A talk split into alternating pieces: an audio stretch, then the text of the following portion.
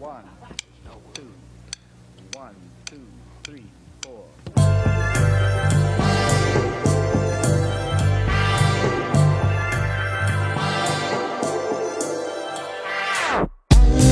Welcome to JC English, where we teach you useful English terms and expressions in just a few minutes.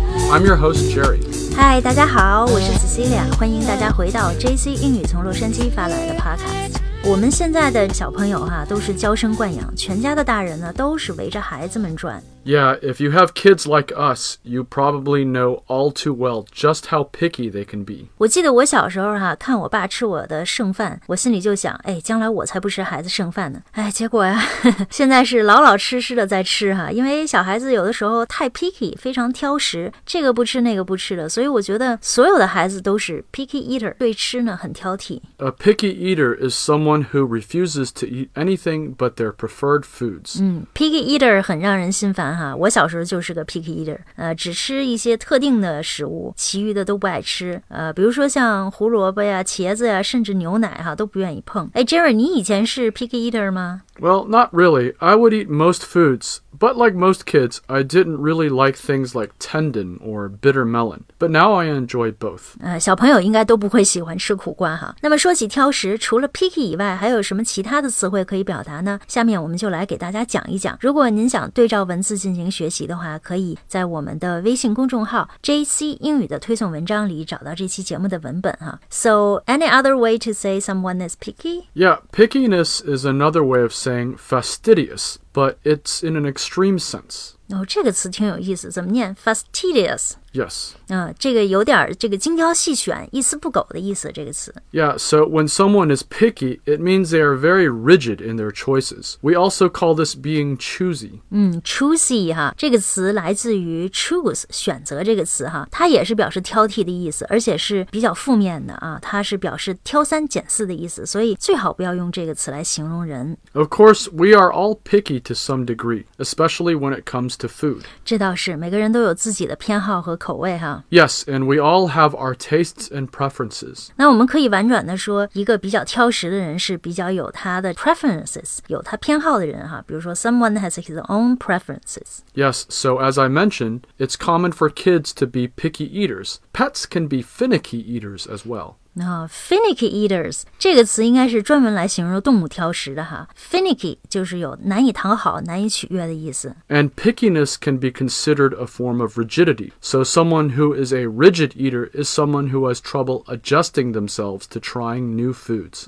rigid， 它呢和这个 flexible 是互为反义词。rigid 就是比较死板、不灵活、很顽固的哈。那么如果说一个人是个 rigid eater，就是说这个人很难调整自己的口味儿，他不愿意尝试新的这些食物哈。其实我觉得不只是吃了，很多人在别的方面也有自己的一套。Aside from eating, you can also be rigid both mentally and physically. For example, someone who is mentally rigid has trouble accepting new ideas that run counter to their own. 你说这个 mentally rigid，我想起来有一个中文词哈，叫教条。 We also call this being dogmatic. 嗯，dogmatic 就是教条的意思。 And someone who is physically rigid is stiff and cannot bend or stretch easily, like me, for instance. 是 physically rigid，身体非常僵硬哈。好像我觉得一般的这个女性的柔韧度都要好于男性。 A less extreme form of pickiness is called being selective. This means that you have your preferences, but you can also consider alternatives. selective 哈，这个词来自于呃 selection，它的意思呢是比较有品味，有自己的 preferences。 So, a company can be selective in the kinds of people they hire, but they can also be flexible if the situation calls for it. 很多大公司在这个招聘人才的时候都有自己的一套标准哈。 A similar word is discerning, as in discerning taste. discerning taste 很独到的品味哈，我觉得好像很多时 尚界的人是有这样的品味。呃，一般这个词是用来形容那些有着比较 high standard 的哈。 A lot of people pride themselves on having discerning tastes in food, fashion, wine, or cars.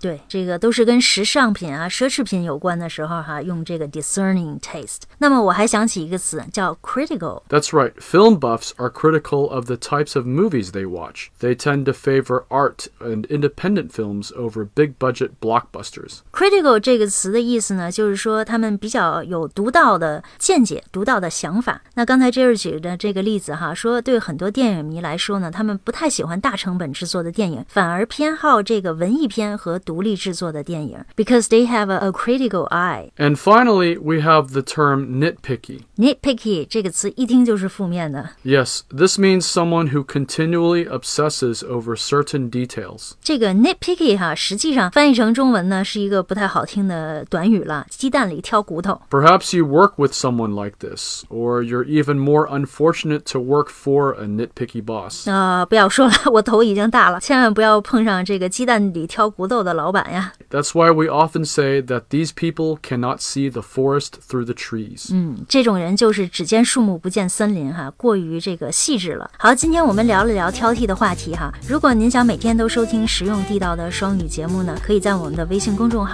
JC 英语升级会员课程。那我们的会员课程呢是一周更新六天，每个工作日更新两个栏目，价格非常的优惠啊。好，感谢您的收听，See you next time。拜拜